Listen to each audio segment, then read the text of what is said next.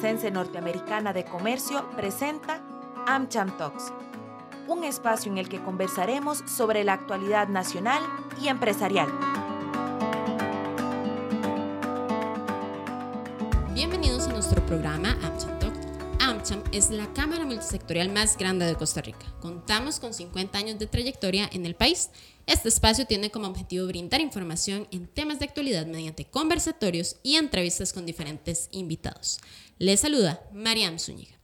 El mundo evoluciona constantemente, por lo cual las empresas deben de adaptarse para poder crecer y mantenerse vigentes con su marca sin perder la esencia del negocio. Precisamente hoy hablaremos sobre la gestión de marca, evolución, tendencias y posicionamiento de su empresa, para lo cual nos acompaña don Luis Mastrueni, director de Relaciones Corporativas y Sostenibilidad en Dos Pinos, así como director del Foro de Sostenibilidad en AmCham, y Laura Moreno, vicepresidente de Relaciones Corporativas, Sostenibilidad y Mercadeo en BAC Credomatic. Bienvenidos a ambos. Gracias por invitarme. Muchas gracias. Muchísimas gracias a ustedes por aceptar la invitación. Y bueno, para iniciar, quisiera consultarle a don Luis. Dos Pinos es una empresa que, bueno, el año pasado cumplió 75 años de trayectoria en el mercado costarricense. ¿Cómo logra mantenerse en la preferencia del consumidor e innovar en un mercado donde cada vez hay más competidores? Bueno, primero, muchas gracias por el espacio a AmCham. Un gusto estar con Laura compartiendo este tema tan bonito. Em, Dos Pinos, la cooperativa de productores de leche Dos Pinos, tiene algo muy claro y es que está en un segmento donde debe innovar constantemente. Entonces, una de las, de las de los lineamientos, de las ideas que siempre ha tenido la cooperativa es cómo estar presente en la mesa del consumidor con aquello que necesita, con aquello que pide en la medida de lo posible y cómo innovamos todo el tiempo para estar presente en la mente del consumidor. Y por otra parte, también como cooperativa nos hemos dado cuenta de que ya no es suficiente que la marca se, eh, se venda, se comercialice de la forma en que tradicionalmente se hacía, por medio de publicidad tradicional o por medio de vallas, etc. Hay otros aspectos que entran en juego hoy en día para estar vigentes 75 años después, como vos lo dijiste. Y tienen que ver con temas reputacionales, con temas de impacto comunitario, con temas ambientales. Las personas, los consumidores, si bien es cierto, cada vez se vuelven más complejos, nos volvemos más complejos como consumidores, eh, por otro lado, necesitan y quieren de las marcas cierto comportamiento que los convenza de que están haciendo algo más que solamente vender productos.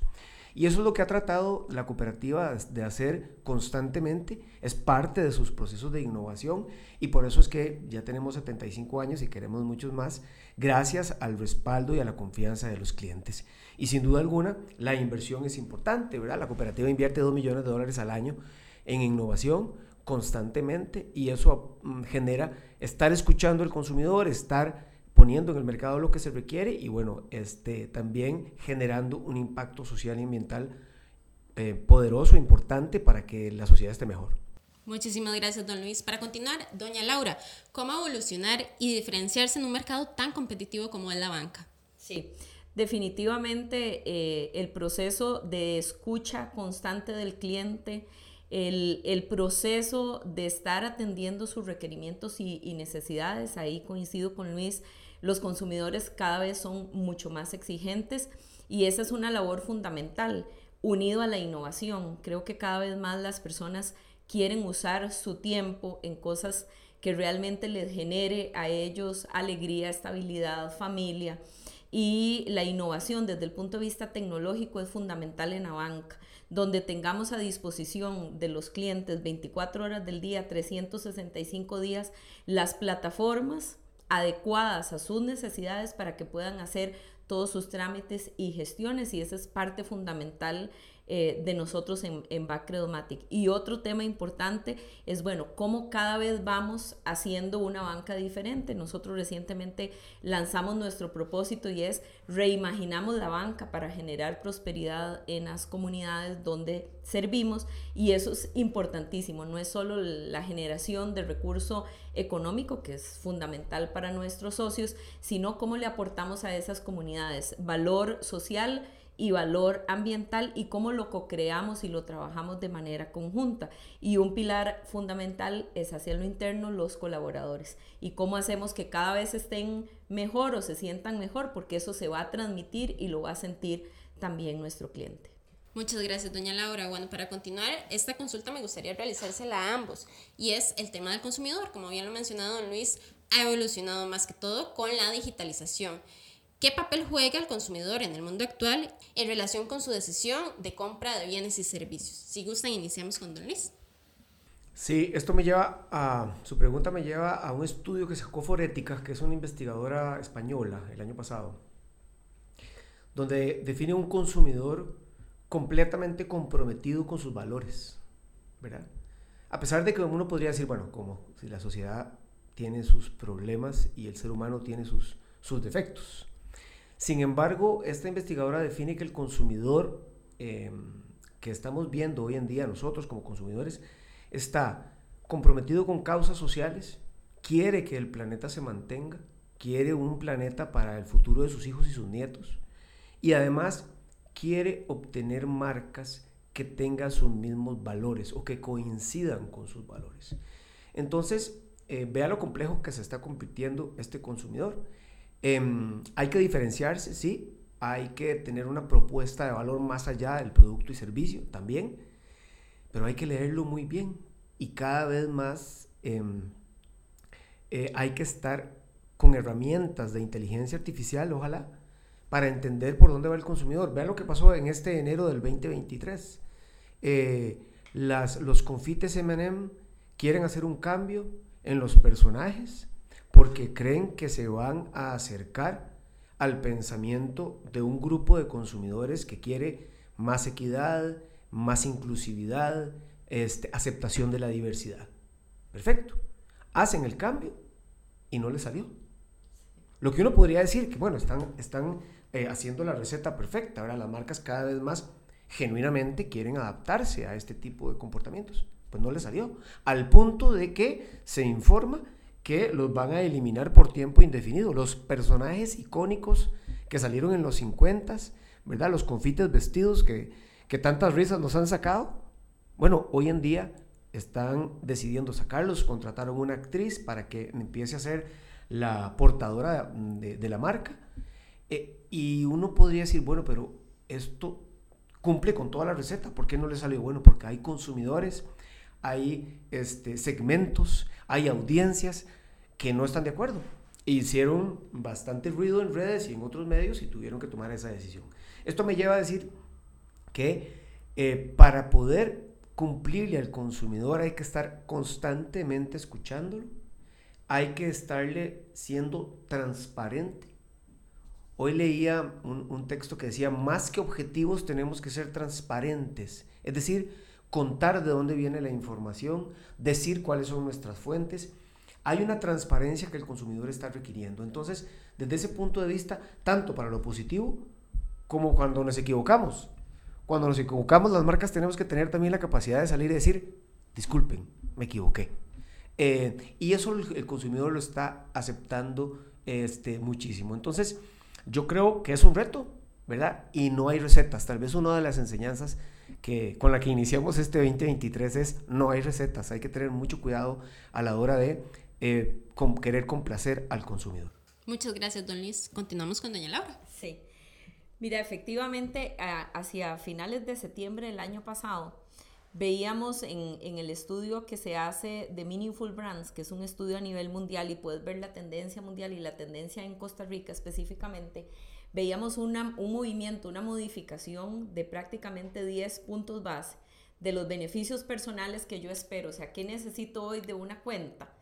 Eh, respecto de qué hace esta marca que hoy me da la cuenta con la comunidad, con mi núcleo más cercano, no, no lo ampliemos tanto, sino con mi familia. Y definitivamente eso ha ido cambiando. Y además, si le sumamos que estamos en un mundo donde el consumidor está hiperinformado e hipercomunicado, eso, eh, pues sí, es un gran reto para nosotros las marcas. Y yo le agregaría un poco al, al comentario de Luis, es estar en constante información de, con el consumidor, pero también de testeo, de prueba, porque eh, somos tan diferentes, ¿verdad? Y ahora hay grupos pequeños tan diferentes que lo que podemos probar en este grupo de X producto o X servicio definitivamente puede ser diferente. Antes las marcas decíamos, bueno, vamos con el producto X, salimos, esta es la campaña, vamos con todo. Creo que ahora el reto que tenemos como marca es esa velocidad, lograr un equilibrio justo con poder probar y definir y perfectamente puede salir que ese producto se va a partir en dos o en tres diferentes en su proceso de comunicación y, de llegada a ese consumidor eh, final. Entonces, definitivamente para nosotros eh, las marcas es vivir eh, en un minuto a minuto, escuchando y entendiendo eso que antes planificábamos seis meses y salíamos con un plan completo. Yo creo que eso ya quedó en el pasado. Ahora hay que vivir minuto a minuto de lo que venimos posteando en redes lo que estamos escuchando, lo que quiere el consumidor y teniendo muy presente que no, no esperan un producto per se, sino todo el valor agregado que ese producto le está trayendo a su micro comunidad o a su, a su núcleo más cercano, que es al final lo que esperan. Muchísimas gracias, doña Laura. Para continuar y eh, sobre el mismo tema del consumidor con la evolución, ¿cómo influye la opinión pública y las redes sociales en el posicionamiento de las marcas y la reputación que mencionaba don Luis? Iniciamos con doña Laura. Sí, definitivamente. Yo diría que eh, influye en un 100%. Nosotros como, como instituciones, como marca, debemos de estar muy eh, pendientes de la conversación de redes. Pero además, más que eso, es cómo logramos aprovechar, porque es la forma, cómo nosotros como marca logramos comunicarlos, logramos dar a conocer todos esos eh, hechos, valores que estamos desarrollando y que estamos trabajando a través de las marcas. Hoy en BAC tenemos alrededor en redes sociales 1.200.000 seguidores. O sea, imagínense qué fácil o qué cercano poder contarles yo a ellos todo lo que estamos haciendo en las diferentes iniciativas, por ejemplo, de la dimensión social, que llenar un poco el país, como decía Luis, de vallas y empezar a contar. Definitivamente tenemos una, una gran cercanía eh, pero es muy importante también entablar una conversación cercana a través de, de, las redes sociales y empezar a valorar ese tipo de comentarios que pueden ser positivos, pueden ser negativos, pero lo más importante es cómo los asimilamos y cómo los trabajamos en los diferentes planes eh, hacia lo interno. Y definitivamente las redes sociales hoy en día, y el, el ejemplo que ponía eh, Luis ahora de MM's, son lo que nos da la marca o, la pauta de lo que está pasando en la reputación nuestra de marca y cómo gestionarla de manera inmediata para poder contener algún tipo de situación que se vaya a venir en la marca y entablar esa conversación. Muchas gracias, doña Laura. Continuamos con Don Luis. Sí, yo, yo creo que aquí hay varios aspectos. El primero que es muy preocupante y es eh, el momento que vive la sociedad en general desde el punto de vista de la opinión pública, cuando la verdad se cuestiona y cuando la mentira se puede volver verdad, solamente porque algunos grupos así lo dicen.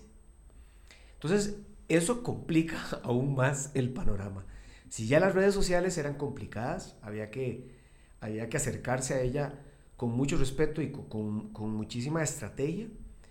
Esto de la posverdad y de las, de las fake news nos hacen todavía más complejo el panorama. ¿Por qué? Porque entonces no solamente hay que salir a decir las cosas de forma contundente, con datos, con evidencia, sino que ante mm, algún grupo que quiera eh, tergiversar las cosas, podríamos caer en un problema aún mayor. Entonces hay que entender eso. Lo segundo es que cuando las marcas hoy en día salen con alguna novedad o quieren comunicar algo, tienen que tener claridad de eh, cuál es la reacción del público. En dos vías. Si la reacción es negativa, pues poder trabajar en eso rápidamente. Pero hay que detenerse y esto es algo que cada vez en Dos Pinos lo, lo, lo estudiamos más. Cuando alguien habla negativamente de la marca, hay que entender muy bien quién es, dónde está, ¿verdad? Las marcas hoy no pueden caer en algo que es eh, peligroso y es andan diciendo. ¿Quiénes? ¿Dónde están? ¿Cómo son? Porque hay que entender muy bien entonces cómo abordar a esas personas o a esos públicos. Yo creo que no hay crisis chiquitita, pero sí hay que delimitar muy bien las cosas para no sobreactuar, no sobredimensionar lo que está sucediendo. Y por otro lado, las redes sociales tienen una característica, son complejas, en algunos casos son violentas y en algunas cosas son intolerantes. Entonces, desde ese punto de vista también las marcas tienen que acercarse a ellas y entender algo que, que en el pasado ha costado mucho para el sector empresarial y hoy tiene que entenderlo con más calma. Y es, puede ser que su marca vaya a tener detractores, puede ser que en su muro le escriban cosas que tal vez no le gusten, pero también usted tiene que entender que esa es la dinámica. En este, como decía Laura, en este mundo de transparencia, ¿verdad? De hiperinformación, de hipercomunicación, es la realidad. Entonces, a veces a la hora de como usted preguntaba, de entender al consumidor y de acercarse al consumidor eh, desde el punto de vista de la opinión pública, desde el punto de vista de las redes sociales, hay que comprender cuál es la dinámica de las marcas ahí. Para, por un lado, tener la estrategia correcta, poder actuar y reaccionar de forma correcta, pero también no irse al otro extremo de creer que todo va a ser eh, este, un, jardín de rosas. Es que es parte de la dinámica. Las personas ahí entran, entramos a, a, entender, a observar, a informar, a criticar. Hay de todo. Entonces, también la marca tiene que acomodarse a esa realidad para que pueda equilibrar lo que vaya a hacer con su estrategia. Muchísimas gracias a ambos. Para continuar, ¿es la gestión de la sostenibilidad el siguiente paso que deben de dar todas las empresas? ¿Por qué es tan importante? Iniciamos con Don Luis. Eh, sin duda. Vamos a ver. Yo creo que las marcas tienen que entender cada vez más que existen formas en las que el negocio continúa o no continúa. Y por más brillantes que hayan sido en el pasado con sus estrategias comerciales, de relaciones públicas, eh, publicitarias, ya eso no es suficiente. Pero no veamos el tema de sostenibilidad como lo preguntabas, como el paso, como, como el parche que hay que ponerle a la marca. No, no, no. Hay que entender primero que todo que la empresa, que la marca o se gestiona, ¿verdad? Generando valores sociales, ambientales y económicos, o no va a haber forma de que continúe. Esto nos ha costado mucho explicarlo a los que trabajamos en esto desde hace mucho tiempo. Ha costado mucho que las empresas, que las marcas, sobre todo que las juntas directivas comprendan que este es un tema de negocio, de continuidad de negocio, de riesgo, para hablar en términos bancarios. Riesgo y continuidad de negocio son palabras sagradas en, la industria financiera, ¿verdad? Y, y es eso, ¿verdad?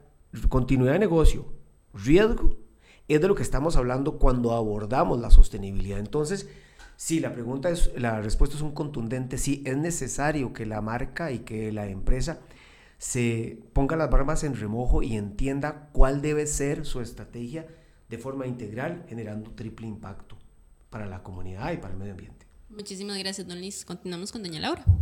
Sí, em, yo diría que no es el siguiente paso, es el paso en el que ya debemos de estar.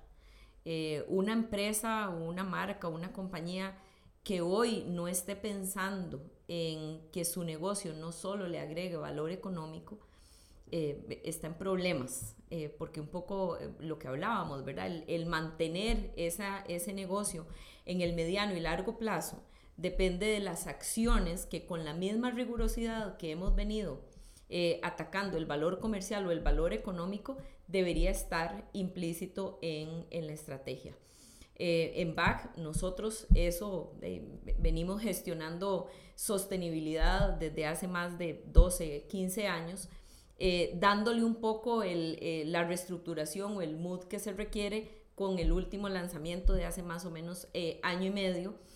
Pero lo más importante es cómo desde el más alto nivel, y, es un tema que hay que reforzar, con, mucho énfasis desde el más alto nivel, llámese el socio mayoritario, debe estar convencido y empujando que una organización completa esté generando dentro de su estrategia todo el tema de sostenibilidad, cómo le agregamos valor ambiental, cómo compensamos la huella que estamos eh, dejando, cómo eh, nivelamos desde la dimensión social a nuestro colaborador cómo trabajamos para que ese producto que es estrella y es el que genera el valor económico, y en este caso eh, hablo de nosotros como BAC, cómo esa huella financiera de nivel de endeudamiento, de educación financiera, la gestionamos profundamente desde adentro y hacia afuera para poder eh, continuar.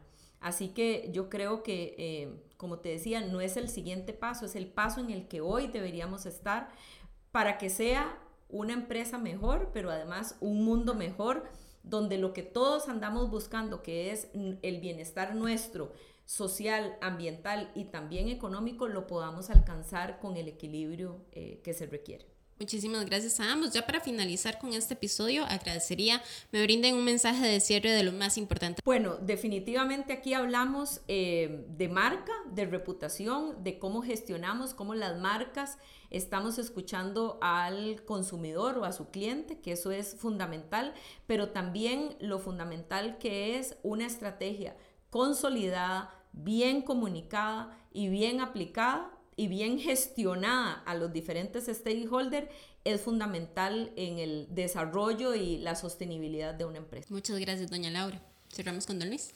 Sí, em, las marcas hoy en día, dentro de lo que hemos conversado, tienen que tener claro cuál es su propósito, para qué existen.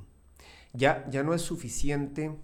Antes las ganancias venían en una línea recta. Yo creaba un negocio y si hacía todas las cosas bien en esa línea recta, al final había una ganancia. Hoy esa línea recta ya no existe.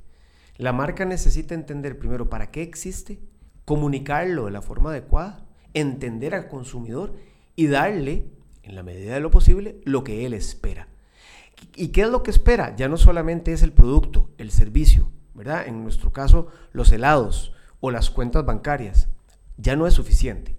Él está preguntando cómo lo hace, dónde lo hace, cómo trata a los que lo hacen ¿Qué tipo de impacto ambiental genera eso que usted me está poniendo sobre la mesa? Entonces, la marca definitivamente sigue siendo, digamos que la reina, ¿verdad? El nombre eh, de una empresa es muy importante, hay que trabajarla, hay que cuidarla, pero no es suficiente con las medidas tradicionales. Para entender bien en un manejo de marca, hay que asegurarse de que tengo todas las piezas. Y eso es comprensión del consumidor, estrategia de sostenibilidad, análisis de audiencias y sobre todo poder generar a través de la marca un impacto que le permita a la sociedad estar mejor, al ambiente estar mejor, porque si la sociedad y el ambiente están mejor, al final, ¿qué pasa? La marca va a estar mejor y va a tener muchísima continuidad en el tiempo. Muchísimas gracias a ambos por acompañarnos. Muchas gracias. Gracias a ustedes.